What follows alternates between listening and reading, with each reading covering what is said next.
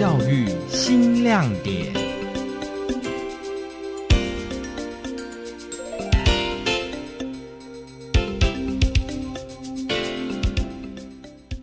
林依依教授，林教授擅长跨领域思维来解密气候现象，破解超级台风成因的学者，用三十八年热情活化养殖产业医疗的学者，许多认真的学术工作者在研究路上默默生根，并获得成就。教育部隆重举行第二十五届国家讲座主持人、第四届国家产学大师奖、第六十五届学术奖的颁奖典礼，表扬了七名国家讲座主持人、四名国家产学大师奖和十名学术奖的得奖人。在今天的教育新亮点当中，我们将带您深入了解这些学术研究者默默付出的研究成就。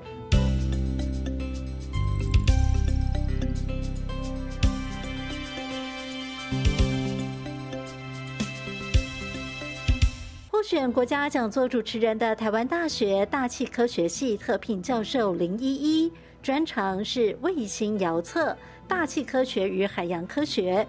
他带领团队破解了超级台风的成因，并揭示了全球暖化的影响。研究成果被应用在台风强度的预报上，对提升民众的安全有卓越的贡献。林依依教授表示，台风的数量、路径和降雨变化都会受到全球暖化的影响。因为在全球暖化之下，现在台风跟声音反声音现象很有关系，它是自然的变异。可是，在未来全球暖化之下，台风、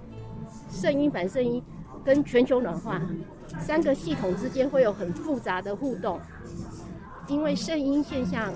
反声音现象在全球暖化之间也会一直不也会一直变，然后台风是会受到这两个大的系统的的主导，所以在有一些年它会有，那英文叫 compounded disaster，compounded 复合性的复合性的灾难，复合性的灾难像是海水倒灌，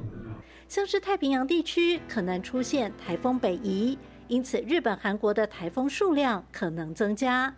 菲律宾的台风数量则会减少，另外也要小心，未来台风强度和降雨强度都有可能提升，而台风与反圣音现象、全球暖化的复杂互动，也可能导致海水倒灌等复合性的灾难。接受媒体采访时，林依依教授更为妈妈科学家请命，他说：“二三十岁刚拿到博士学位的女科学家。”他们从事博士后研究，正面临着结婚生育年龄，要兼顾工作与家庭，相当困难。有些人因此放弃了喜欢的研究工作，这对国家来说是相当大的损失。因为很多妈妈真的是在挣扎，就是尤其是年轻的妈妈，然后不是说我熬过来就算了，因为其实是能够在制度上配合，然后让他们可以在家工作就好了，然后可以 part time 或是按件计酬。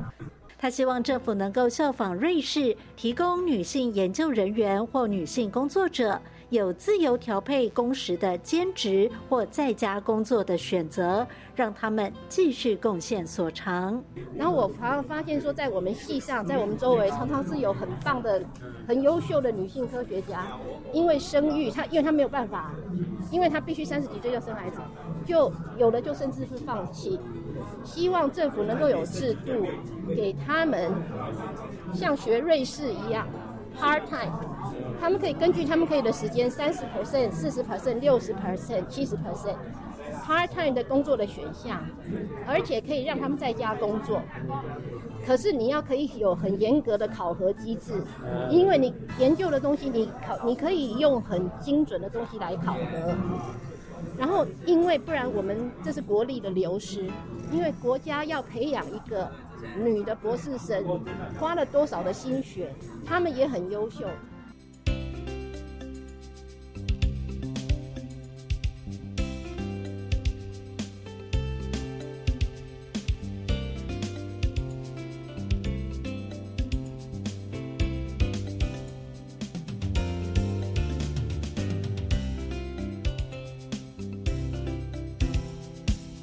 身屏东离港农家，从小帮忙种田、养猪、养鱼。小时候看到家中的长辈因为饲养的动物染病时而苦恼，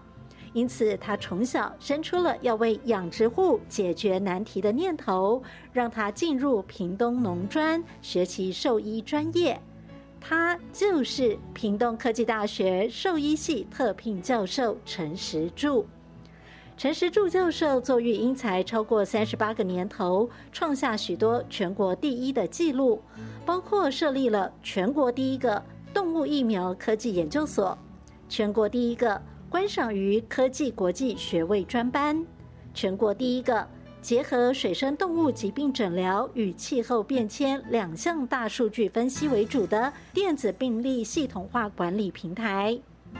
陈世柱教授表示，由于经常接到养殖户送来生病的鱼、虾、螃蟹等水生动物进行检验找病因，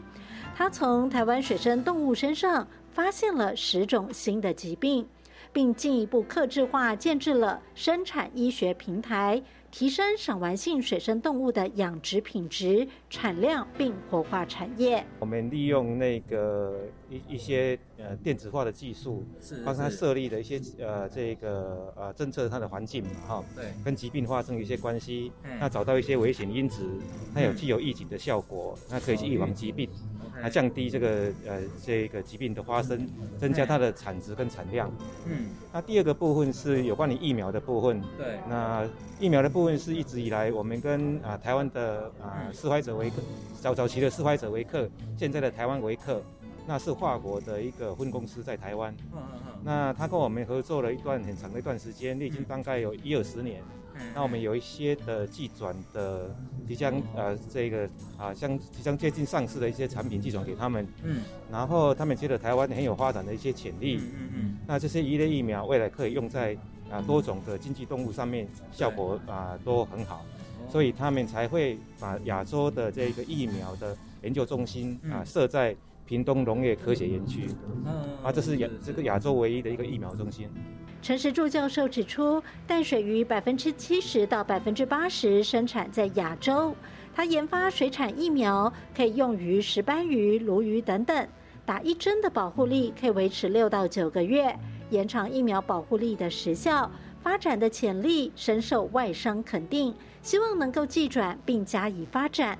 外商还提供经费，让平科大投入动物疫苗研究。在最近的十年来，他们想。把这个重心一部分移到经济动物，包括水产动物的这个啊预防医学方面，所以他们投入了蛮多的经费在做啊动物的疫苗跟水产动物乙的疫苗的部分。那乙的疫苗的部分最主要是跟我们啊平科大来合作。那我们平科大有这一个啊动物疫苗的走器研发中心，